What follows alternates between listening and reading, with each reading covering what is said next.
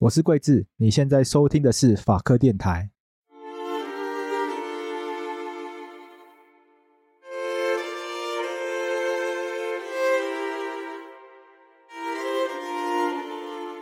李净瑜和台湾人权促进会、民间司改会、国际特色组织寻求协助，多次召开记者会，要求中共政府依法说明李明哲的下落，甚至到美国国会进行听证。联合国人权理事会特任意逮捕及强迫失踪工作小组也正式受理李明哲案，成为我国第一位获得联合国人权机制正式受理的个案。这样子的一个做法，被许多台湾民众认为只为害了她的丈夫。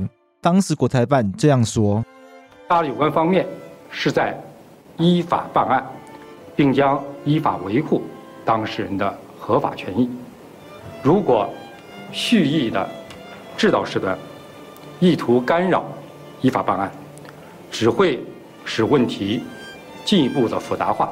拿出蔡正元前特助李俊明的承诺书，上面写着将努力完成两项承诺：一是确保李明哲不会出现在电视上被认罪；二是确保李净瑜尽快跟先生会面。看起来诚意十足，李净瑜却说这是恐吓。李先生让我知道，如果我没有委托他。我可能必须面对的，就是我的先生李明哲认罪影片的流出，这个不叫做恐吓。什么叫做恐吓？而李净瑜异于常人的决心和毅力，在台湾，他的动机反而遭到了质疑。我们引用《少康战形式》中赵少康先生的一段对话。陈虎门，你知道陈虎门就是以前情报局的处长嘛？江南也牵涉到里面，被关了很多年。他说：“他说哈，陈虎门说，李明哲应该不是间谍，而是与大陆内部维权是往来，这对中国来讲并不是大事，可能短期间收押后就能释放。但是李太太李净瑜的高调表现，很可能害惨李明哲，好像他不希望他先生回来。所以大家有一个疑问，就是到底你你你目的是借着这个，有时候借着这个事件来凸显、来宣扬我的理念，还是你真想把人救回来？”因为台湾民众，台湾民众的舆论完全分成两派，有人非常的不能理解林太太的决定，但有人非常的支持林太太决定。那您可以用您的经历来告诉大家说，为什么您会觉得，即使经历过这两个月，你还是会认为林太太用这么高调的方式拒绝所谓的私下交换，或是对的？这其实一个问题，一个根本的本质就是说。当从我回来以后，很多人我也看到一些说法，就说啊，李明哲过去这么五年，你的太太跟台湾这么多 NGO，甚至国际的很多国家跟国际的 NGO 这么样的援助你，但是好像没有任何的效果。就李明哲，你还是关了五年才回来，你并没有少坐一天牢。就在那一段时间，很多人都在骂说，好像民进党政府没有做任何事情。对，联合国也去了，对，事实上，美国国会也去了，对，事实上不要说那两个月，我们就讲这五年好了，嗯。但是事实上，从我的受到的待遇来看，整个救援是给我很大的帮助。最主要三个部分，第一个，我没有受到长时间的指定地点限制出去。我刚刚已经讲过了，我只被关了两个月。很多中国政治犯是会被被关一年或数年。那请问这些中国政治犯会不会被关到精神崩溃？那我没有被关到关到精神崩溃，这第一个。第二个事情是说，从习近平上台以来，用颠覆国家政权或者煽动颠覆国家政权抓的人。全部都是秘密审判，外界完全不知道这个人到底做了什么事情。只有李明哲是有部分的公开审判。那这个审判其实给我很大的帮助。所谓的帮助是什么？在我刚出事的时候，很多人就在讲，有人在很多人在网络上讲，李明哲是去做间谍被抓的。也有人讲说，李明哲一个大男人去中国干嘛呢？去嫖妓。但是你因为中国要公开审判他。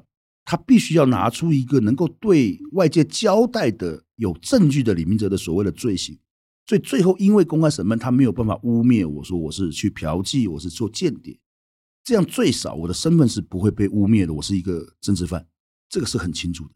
是最后一个就是说，我在中国在对付政治犯有一个最恶毒的事情，就是他会拒绝家属的探视。中国的法律规定。罪犯一个月可以跟家属见面一次，也可以跟家属通电话一次。我在坐牢的时候，我没有办法跟家属通电话，我太太申请来看我，大概申请十次，大概转个两三次。但是，一般的中国政治犯是会长期看不到自己家属，完全见不到自己家属。为什么？因为中国希望你这个政治犯在坐牢的时候，把你的精神折磨到一个让你出狱以后没办法继续做你原来的事情。那最好方法是什么？让你觉得外没有外界没有人关心你，你的家属也不关心你。而且最重要是透过我太太探视我，我可以把中国监狱很多违法的状况，违反他自己法律的状况，这个我相信你后面大概还会问我，我就我就这部分不多讲。就中国违反他自己法律的一些监狱的一些管理监狱的方法，透过我太太向外界转述控诉，这个对李明哲有个最大的帮助是什么？因为李明哲不再是一个单纯的囚犯。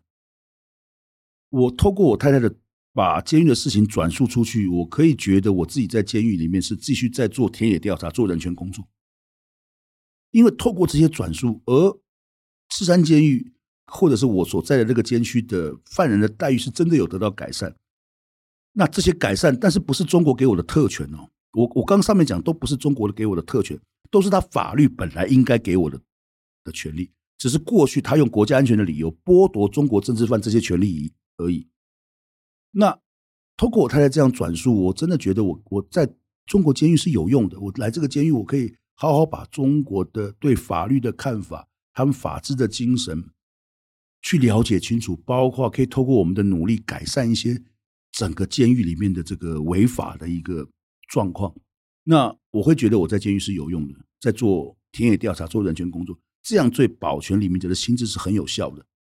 那李俊宇做的这些事情，做的所有事情，就是让我得到这些的待遇，这些待遇确保了李明哲可以健健康康的回来。所以我常常讲一句话说。我们没有办法，我太太当时常常讲，我们没有办法决定中国政府什么时候释放李明哲，因为那是中国政府决定的。但是我们可以决定什么？李明哲用什么状姿态回来台湾？当初有个密使来威胁我太太，他跟我太太讲说：“你不要跟台湾的 NGO 联络，包括你不要公开的发言。”他承诺他会把李明哲救回来。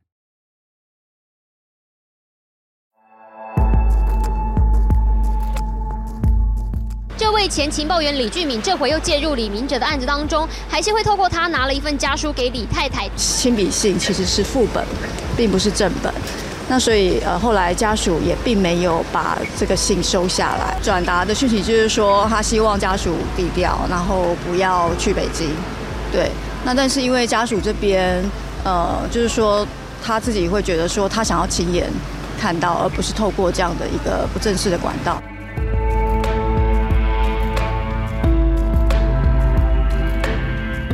他的亲笔信正本哈已经送到台湾，九点三十分哈，呃，我们把信送到李明哲在台北的家，媳妇有交代不能收，他母亲也很为难。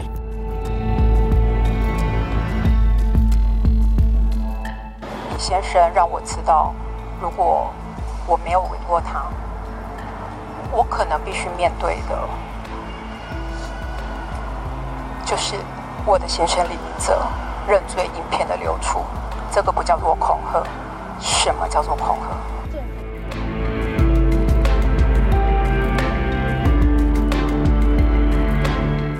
对此，李俊敏发出声明，说自己轻估了一些状况，太相信人性善良，导致自己被污名化。说李静瑜提出两个要求：一是不能有李明哲审讯的画面流出；二是希望尽快探视丈夫，但是要签下书面保证。李俊敏直言这实在很好笑，而李静瑜也做出反击，说我国海陆两会跟国安单位在对岸眼里连个前客分量都不如，如果要绕过政府去接受一个前客的条件，那就是出卖台湾的尊严。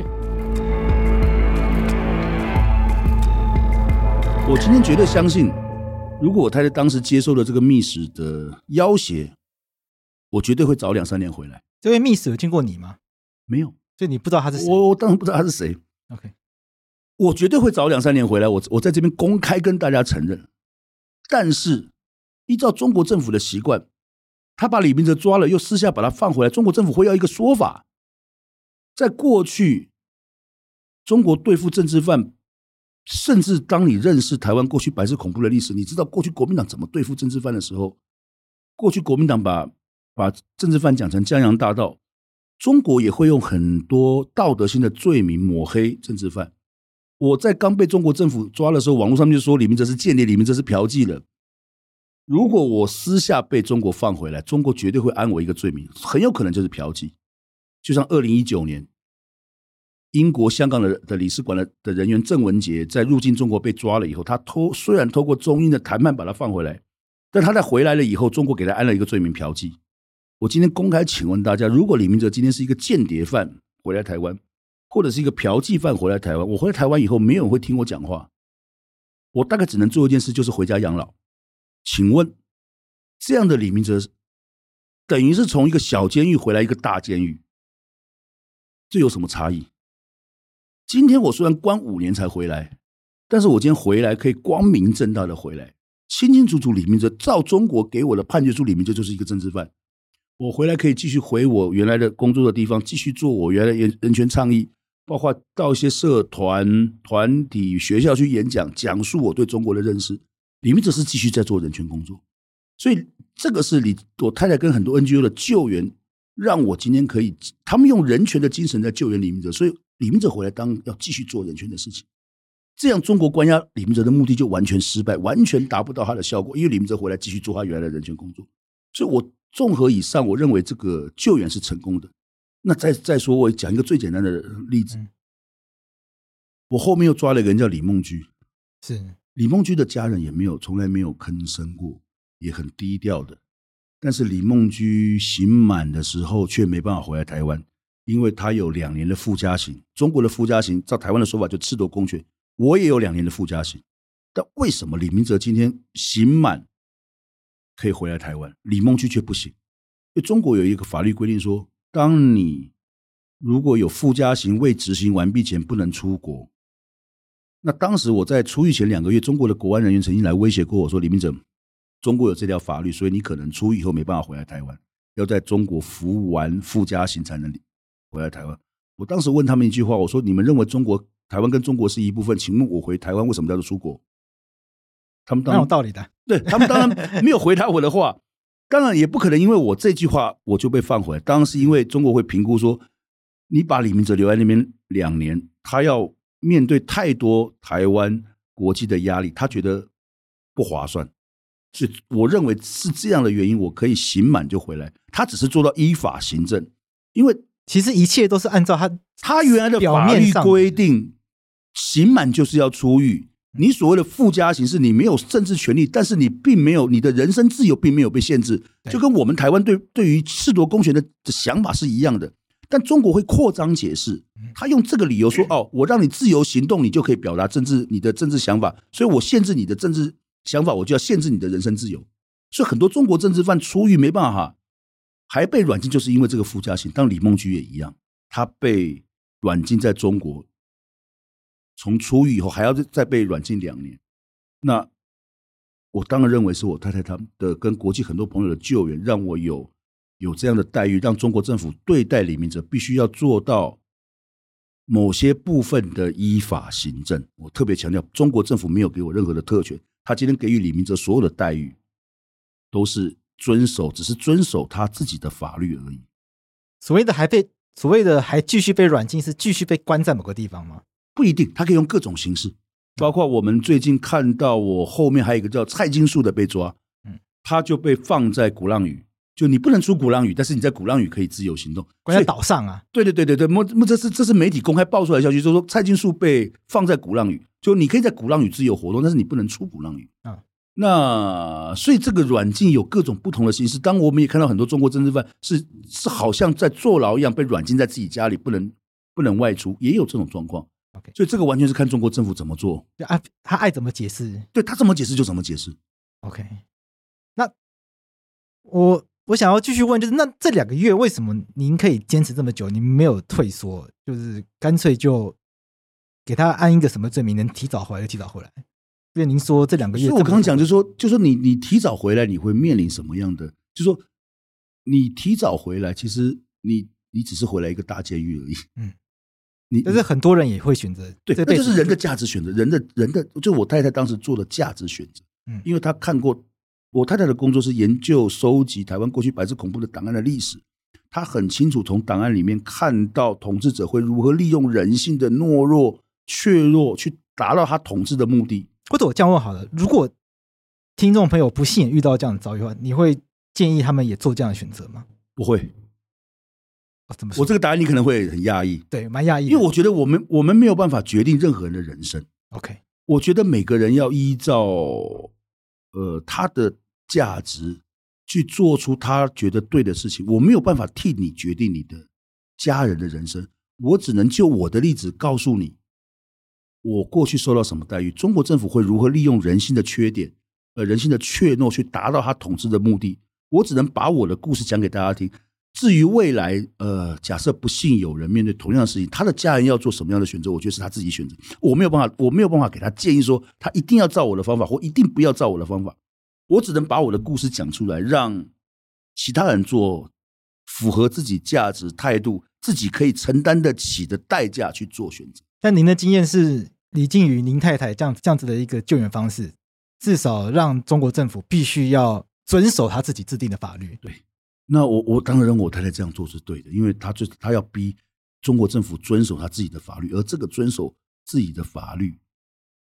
就可以保障政治犯的心智的的自由、心灵的这些都可以保障。我们要理解一个东西，就是说，以中国政府目前的庞的的庞大，任何国家，就算美国，除非你愿意用交换的方式，拿国家利益来交换，或者用那种像加拿大释放孟晚舟，是中国同步释放两个加拿大。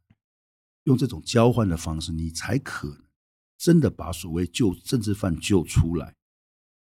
这个东西不是我们能够决定，而且我们也不希望台湾政府因为李明哲要付出国家的利益去交换把李明哲换回，因为这个是损害国家利益。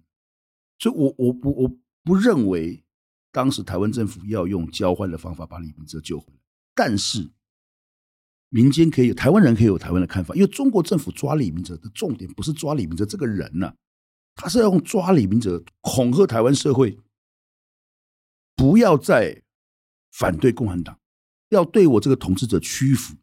他的用意在这个地方。当我们台湾必须要展现我们的意志，我们你你这样抓人，我们拒绝臣服你，也只有这样才能保护这个被抓的政治犯，让他能够健康的回来。如果台湾社会展现出一个我臣服于你，你抓人是有用的，我们不吭声了。我们自我审查了，我告诉你，中国政府会一个一个抓下去。他食髓知味，他因为他抓一个人有用，他当然会继续做下去嘛。所以我觉得，我我只是把我的经验跟想法分享给大家做参考。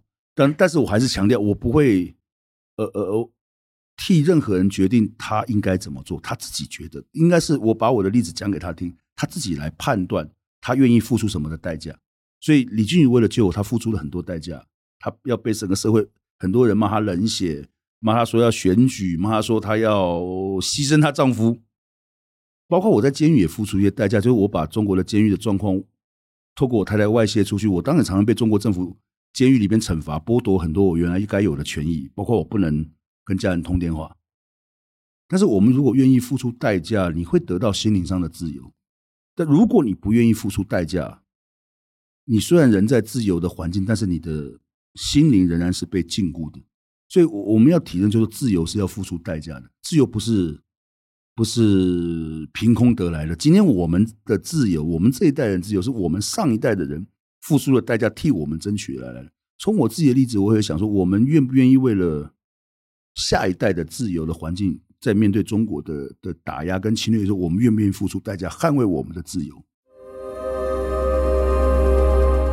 七月二十七号，也就是今天这一集上架的时候，李明哲提到了李梦居，他的附加刑已经期满，所以正式离开中国，已经抵达日本。BBC 对他做了专访，而我们引用了其中的片段。很有名的贺兰山的石雕，我的石刻，就在前天，呃，深圳市国安局的人员约我会谈，因为大家都意识到我快可以回去的时间快到了，而只是他在会谈之中又透露出。可能担心我回去之后被台湾的媒体操作，然后会影响到总统大选之类的。但我也很诚实跟他说，我回去的时候会先到日本，避开这段风头。嗯、所以到时他们到现在都还没有决定能不能让我回去。到机场前，心情都是很忐忑不安。那我是一直到三天前，深圳的国安才传简讯给我，也打了一通电话给我，确认我能够出去的意思，这样子。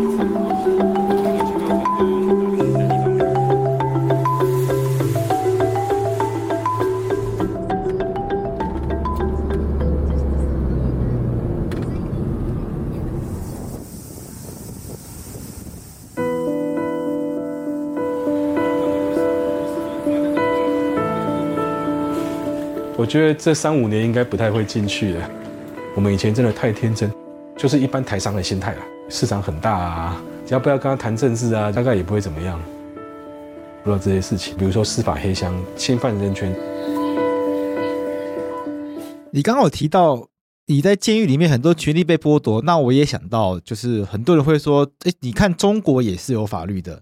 我我我会去跟监狱的警察抗议说，监狱是一个执法单位，你们为什么不遵守你们自己政府规定的法律？合理啊，你自己执法单位都不守法。对啊，他监狱的警察告诉我就要说，李明哲，你是被管理者，我们是管理者，就算你讲的有道理，也不能听你的。这代表什么意思？就法律在中国是统治者统治人民的工具，统治者本身不用遵守法律的。哦，这是我在中国监狱里面。学习很重要的一个成果。另外，我再举一个例子，可能很多台湾的民众没有办法理解中国为什么会在疫情的时候用封城这种方法，一刀切封城的方法。但是我在监狱完全理解。比方说，我们的监区旁边有个篮球场，监狱规定说每天有一段时间犯人是不能到这个篮球场活动的。那我们觉得如果有一个人去了，就处罚他这个人就好了嘛。但是在监狱不是这个人去了，他的所属监区的所有人都会被连带处罚，在一定时间不能进这个球场。嗯，这什么意思？当然他是希望透过犯人之间彼此监督，方便他统治。第二个是什么？就中国的法律的制定的原因是方便统治者统治，他并不并不站在保护人民权益的立场。哦，所以他所有的执施政执法的观点，就是都是在保障他的执法。用这种方法其实是对他监狱的管理最方便，但是对一般人民的权利是受伤损害最重。所以你从监狱的状况你就理解他为什么封城，因为封城是对对统治者最方便，但是对一般人民的权益伤害最大的。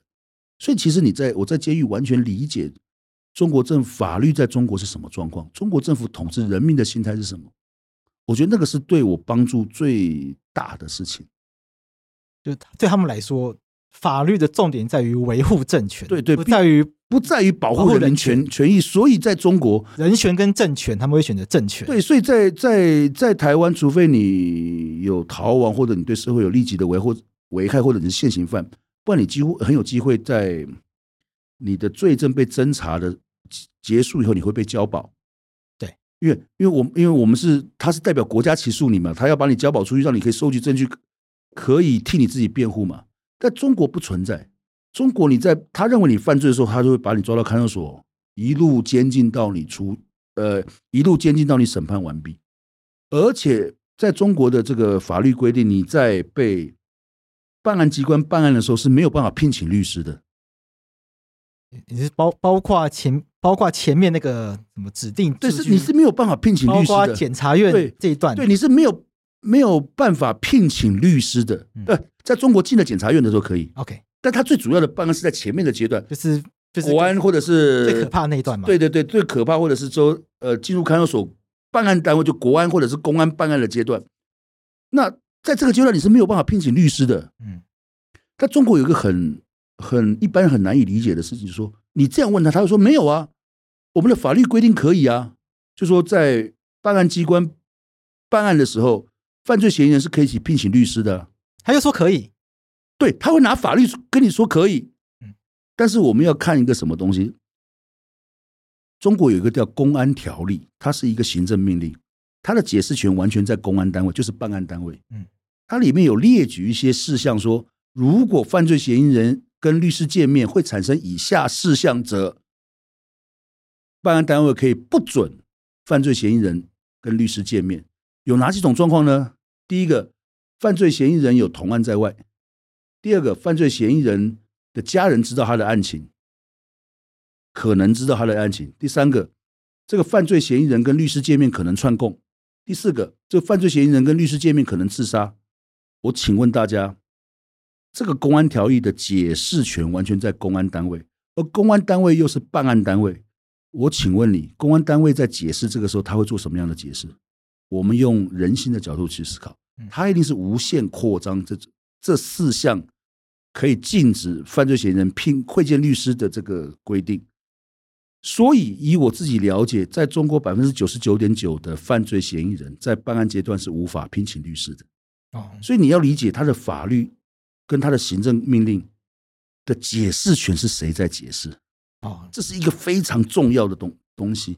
所以中国的冤，中国这几年很多冤案被爆发出来，你会发现都是在办案单位。呃，因为他没有办法聘请律师，所以他会被刑求，甚至被呃刑求有假的假的这个口供。那中国又是很重视口供的一个国家，跟台湾早期一样。今天你在被中国政府抓，中国政府认为你判罪。如果假设你有有人指控说好，有人指控李明哲杀人，他会拿着别人的口供跟你讲说，李明哲，请你自证你没有杀人。请问你无法拼接会？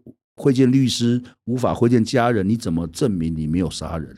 你根本没有办法找任何证据，完全没有。所以这个是中国的法治状况，他的这个这个是他的法治状况。嗯，他的法律是你要看谁解释，他的解释权完，就我们都认为法律的解释不能超过法律本身，在中国不存在这个事情。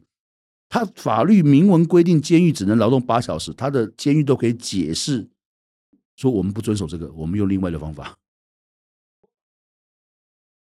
不不可不代表他会依法行政，而且更重要的是法律的解释权在哪里？因为中国不存在司法独立，中国的司法是明的，这这个是他在他在法律的条文里面就写的，中国的司法的存在是为了共产党这个政权的存在做服务，这是写进他的宪法里面。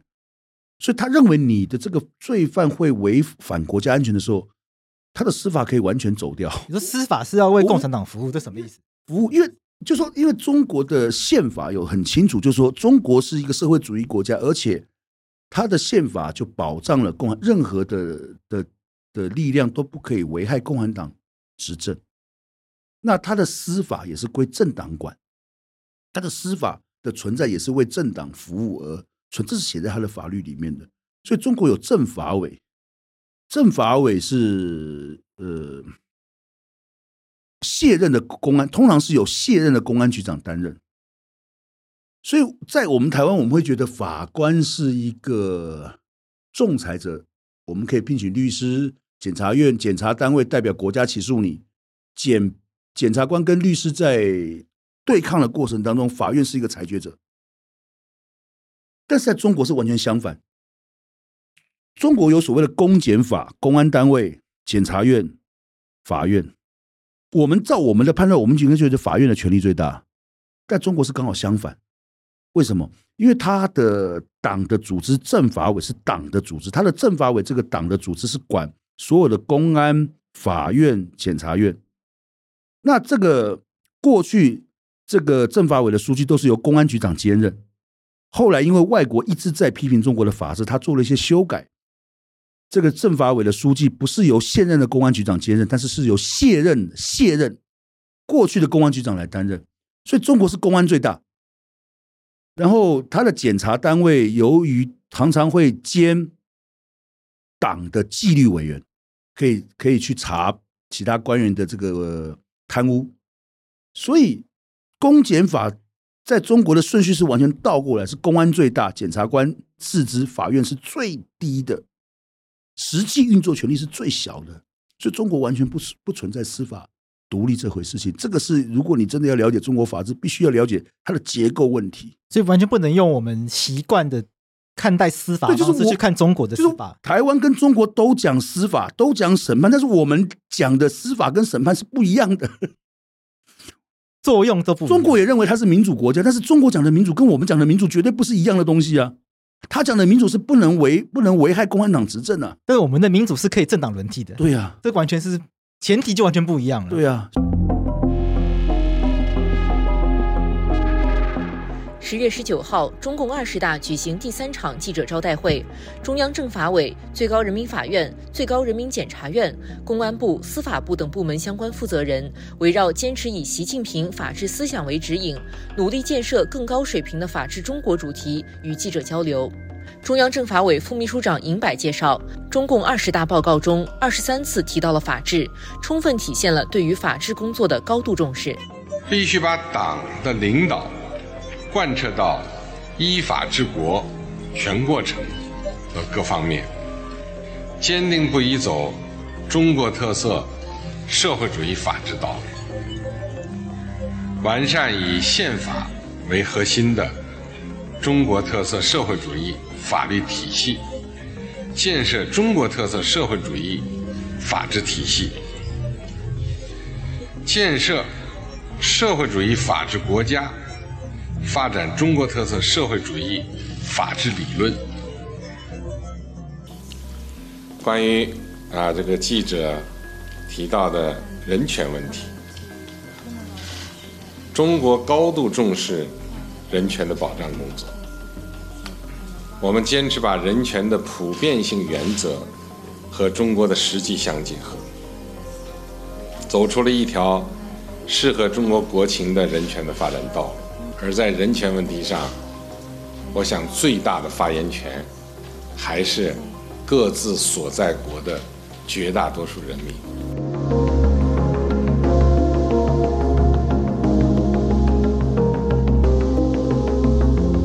所以我，我我前阵子这个国台办的发言人说这个。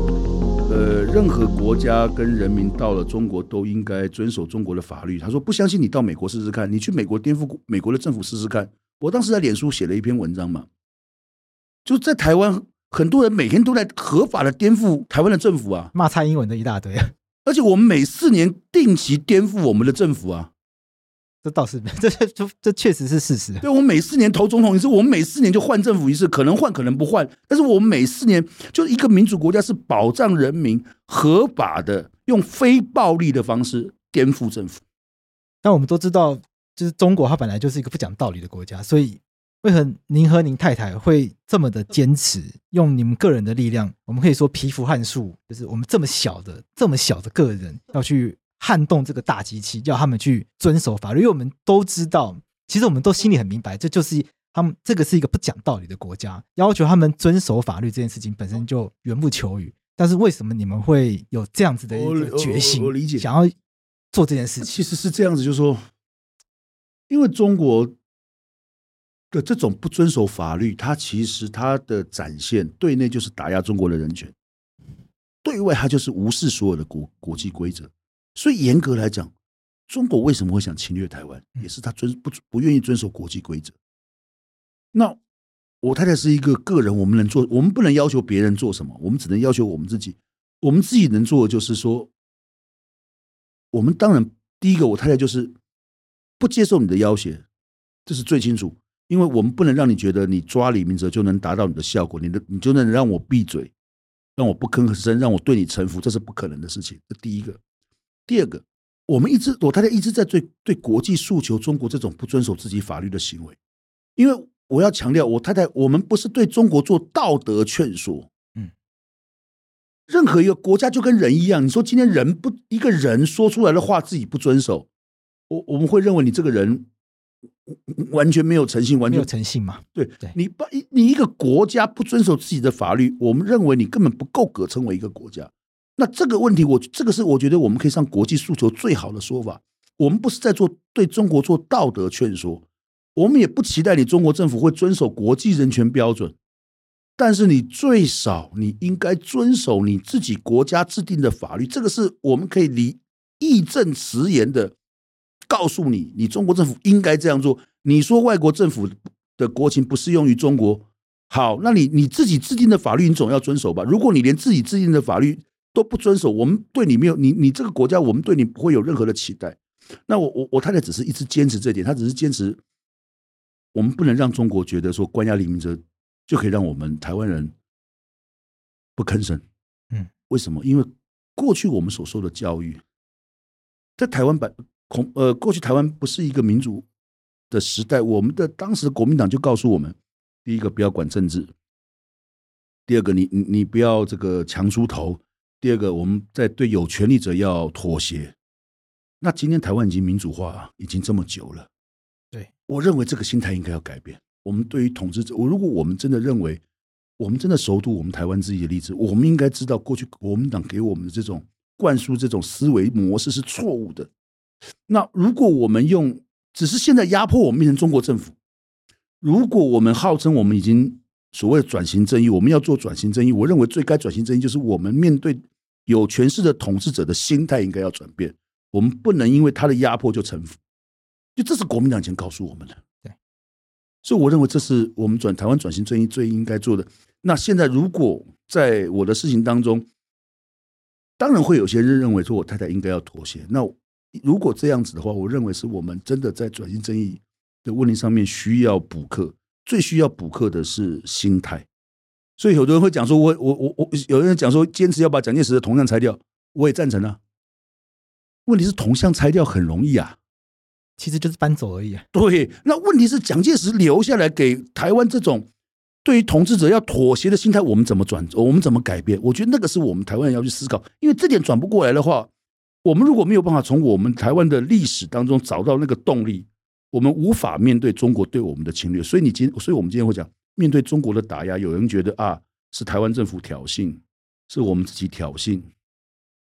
这个这个心态跟在李明哲事件当中觉得李靖宇挑衅是一样的心态，对，其实是一模一样的态度。这表示我们台湾对于统治者的这种压迫，我们选择屈服，这个心态没有完全的改正过来。有些人会觉得是您太太挑衅，太高调，不愿意配合，或者是不要去就好了。有人会觉得，或者是李明哲干脆一开始不要去，可能就没事了。对。就所以，我我才讲，如果你要求我，认为我太太不应该，就是我太太高调，她做了什么事情？嗯，她只是把你，她只是认为该解释清楚的是中国政府嘛。就像我一般台湾，我就说你在听到李明哲被抓，包括后来杨志渊被抓，到现在复查复查也被抓，很多人听到的第一个反应是说，李明哲为什么要去中国？杨杨志渊为什么要去中国？复查为什么要去中国？这个是一个心态的问题，就是说中国政府逮捕李明哲，逮捕复查，逮捕杨志渊。是中国政府应该要讲清楚，我们应该去问中国政府：你为什么要抓李明哲？你又说我们为什么要抓杨智渊？为什么要做富察？而不是问说李明哲为什么要去中国？当然，李明哲应不应该去中国开放讨论？就算今天有任何人认为李明哲不需不不应该去中国，我也尊重他的这个这个想法。但问题是，既然李明哲被抓了，我们台湾人首先应该问的是说：中国政府为什么要抓李明哲？这个跟李明哲要不要去中国是两回事情，是，这应该是分开来讨论。第一个优先应该是应该是中，我们不不能对对中国政府屈服，不然中国政府就持续会持续会作案下去。但我们能不能反过来这样说？就是毕竟我们还是在台湾嘛，那中国我们大不了不要去嘛。即使有人说他现在在海外的影响力越来越大，他通过反间谍法什么的，所谓的红线越来越不清楚什么的，那。我们就不要去跨过那个红线嘛，那我们甚至就不要去挑战那个红线嘛，甚至不要去碰它嘛，就不要去就好了嘛。那你怎么看这样的一个讲法？我理解，我理解，就说常常会有人讲说，我们不要去触犯中国的红线就好。我觉得这个我们常常听到。对，我其实愿意举几个例子跟大家做分享，看看什么叫中国的红线。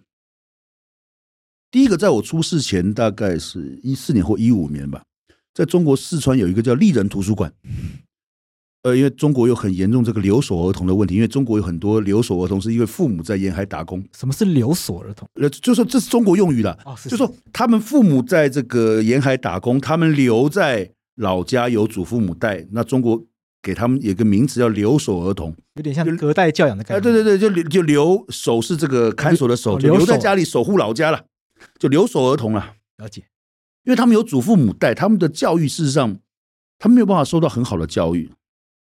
所以有人就觉得这样不行啊，就搞了一个丽人图书馆，里面很多大学毕业或者硕士毕业的研究生在里面当志工，让很多农村的小孩下了课没有人教你课业，你可以去这个图书馆念书。我们都觉得这是个好事吧？丽人图书馆设立不到一个月，被当地政府强制解散。这不为什么？当地政府最后讲一句话：如果留守儿童的教育问题可以靠你一个丽人图书馆就解决了，请问还要共产党干嘛？他颜面无光。对，就是他觉得你在跟共产党抢群众嘛，跟党抢群众嘛。这第一个，第二个例子，怕你功高震主。第二个例子就是说，有一个跟我一样是颠覆国家政权的犯人叫陈渊，跟我一样关在赤山监狱，虽然我没有看过他。那陈渊为什么被关？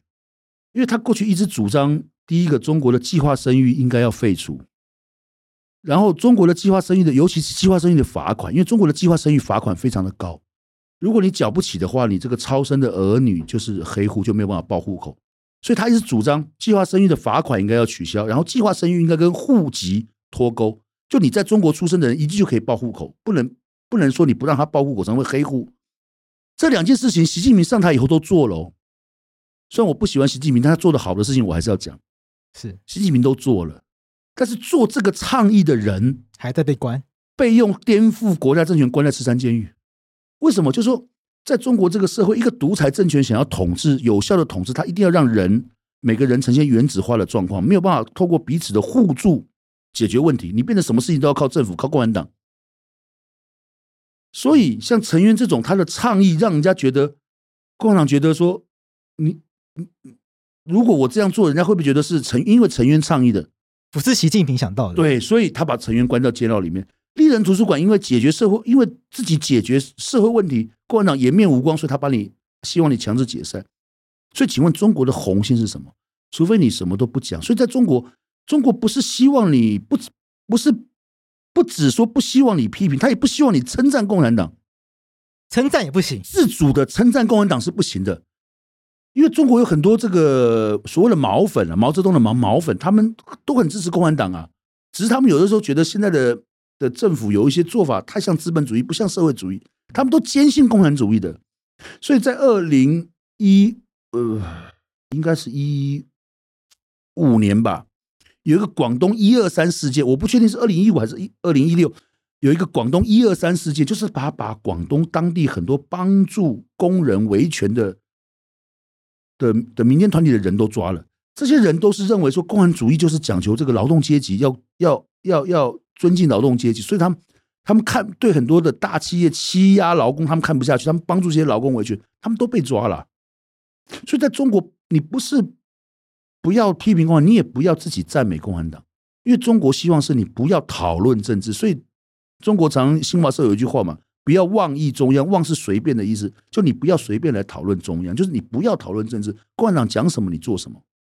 所以我们去思考共产党的红线，而且我刚刚讲的中国的它的问题在于它的法律，在中国的反间谍法里面有两个比较麻烦的，就是说他认为你非法的收集国家机密，那什么叫国家机密？对，这完全是中国的国安单位可以单方面解释。所以过去。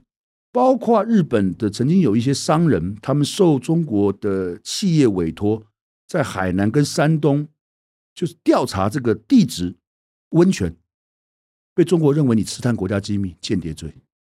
找温泉也不行，就地质就开发温泉，你什么东西是国家机密？嗯，他说你地质上的资料是国家机密，他也可以把你抓起来。啊，跟跟你一样。对，然后甚至在过去。呃，美国的驻中国的大使馆曾经在美国的大使馆内部去发布，就中国的这个雾霾，北京的这个雾霾状况，中国政府也说你是泄露国家机密，说你美国领事大使馆干涉中国内政啊。所以，对什么叫国家机密，完全是中国的国安单位可以单纯解释、单独解释的，没有任何的明白的规定，他完全可以单独解释。所以，他认为你犯罪就犯罪啊。比方说，他有一条说。你这个中国人跟境外的人有勾连，什么叫勾连？您是律师，你认为什么叫勾连？有个 QQ 群可能就勾连了吧？对，所以 发生过例子啊，就是说，就说我在台湾，我写一个报告，调查报告，对中国的调查报告，如果有一个批评共产党的人引用我的报告，中国人。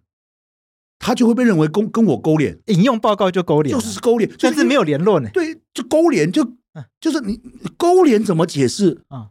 就是你会发现中国有很多这种含糊的名词，然后让中国的国安单位可以全权做这种扩张解释。所以外国政府为什么会紧张？因为外国商人在中国经商，你当然要做市场调查嘛。就说，哎，比方说中国人，比方我我在假设在四川成都开工厂，我要卖东西，我要调查成都人喜欢什么，这会变成国家机密，人民的喜好会变变成国家机密，你完全无法解释。所以你最近反间谍法，你就会发现中国的反间谍法是，其实它过去没有法律。没有完整的法律，但是他其实已经在做他的反间谍法，只是把他过去做的事情做一个总结，法律化而已。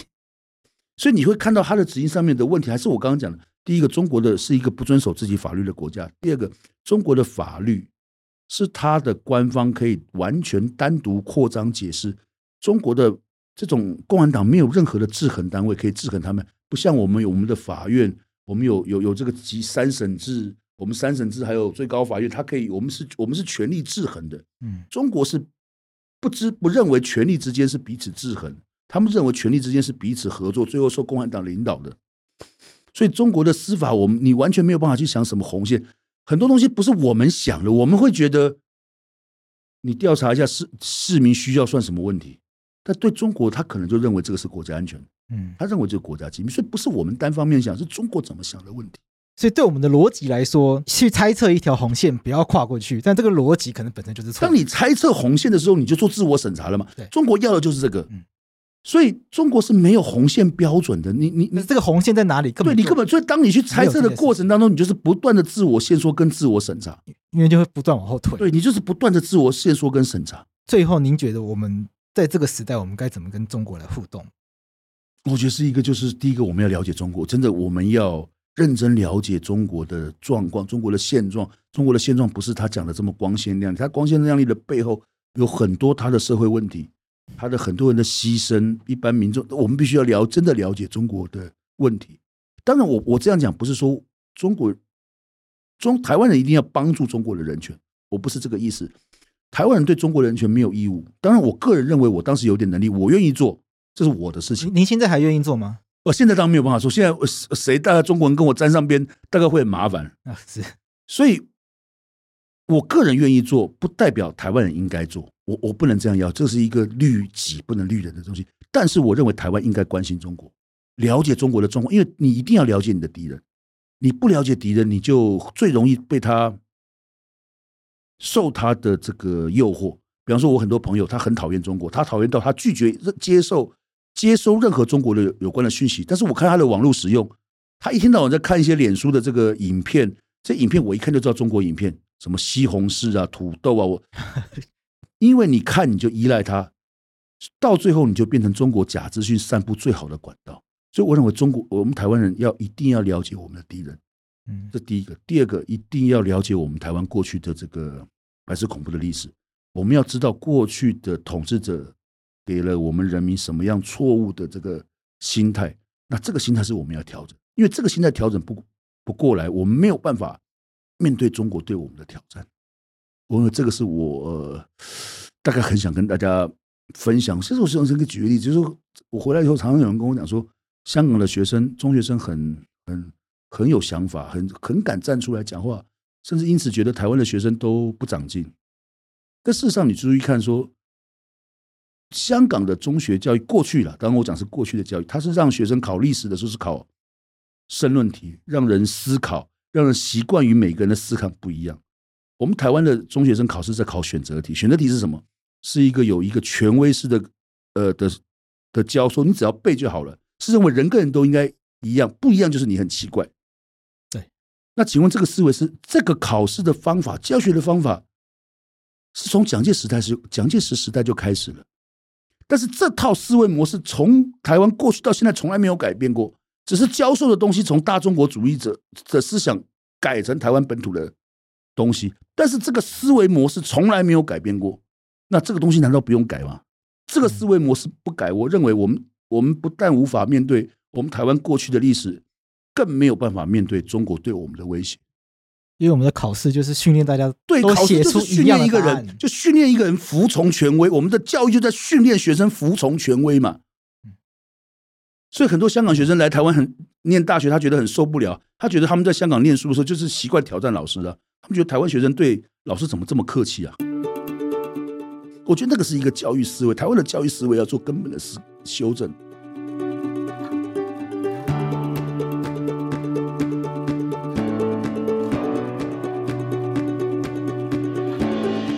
今天跟李明哲先生的访问就到这边结束了。今天我最希望听到的就是李明哲先生他面对威胁的勇气。在节目的一开始，我想要问他的就是他在狱中从被消失一路到服刑期间，他经历了什么事情，以及他到底认不认同他太太李静宇所采取的救援策略。但我真正想要了解的事情是。面对中国政权的威胁，他到底为什么可以一路走来坚持到底？我必须承认，如果今天我是李明哲的话，我可能没有办法坚持。我有没有可能为了提早离开指定地点住居，或者是离开监狱，我干脆就承认？这一个我这辈子从来都没有做过的事情，这辈子我的名誉毁于一旦，但我宁愿赶快离开那个地方，平安回到台湾再说。但李明哲先生以及他的太太，为何有这么大的勇气，有这么大的毅力，愿意坚持他们的理念以及价值？我觉得答案其实很简单，就是李明哲先生在节目里面所说的自由，它从来都不是没有代价的；人权，它一直都是需要争取而来的，甚至一切的权利，它都是需要我们去争取来的。它不是天上掉下来，它不是理所当然的。我们这个世代的人，不要说我们这个年轻这世代的人，可能长辈。就是我们活在这个年年代的台湾人，已经自由习惯了，就会觉得民主投票有一个公正的法院是很稀松平常的事情。但我相信听完今天这一集节目之后呢，大家就知道，这其实没有那么理所当然，连一个公平、公正、公开的法院都没有这么理所当然。光是要奢求一个法院不要用演戏的方式来进行，都非常非常的不容易。这样就不要谈一场选举不是用演戏的方式去进行。李明哲先生说：“自由是必须要付出代价的，他付出了代价了，那他换得了自由。那你愿意为自由付出代价吗？我们愿意为自由付出代价吗？”台湾现在面临极权中国的威胁，我们愿意一起为自由付出代价吗？我想这是李明哲先生他的经验、他的故事，一起要告诉我们，一起要我们一起思考的一个课题。否则，我们现在的生活可能是没有办法长长久久的。我们所以为的自由，很有可能。它只是一转而逝，很快就会没有的。这是我们今天希望透过这期节目可以告诉大家的事情。我是贵智，希望你会喜欢我们今天这一次的法克话题。那如果你喜欢我们这一次的法克话题的话，欢迎你到 Apple Podcast 或 First Story 留言给我们，那我们都会在未来节目上面跟你讨论。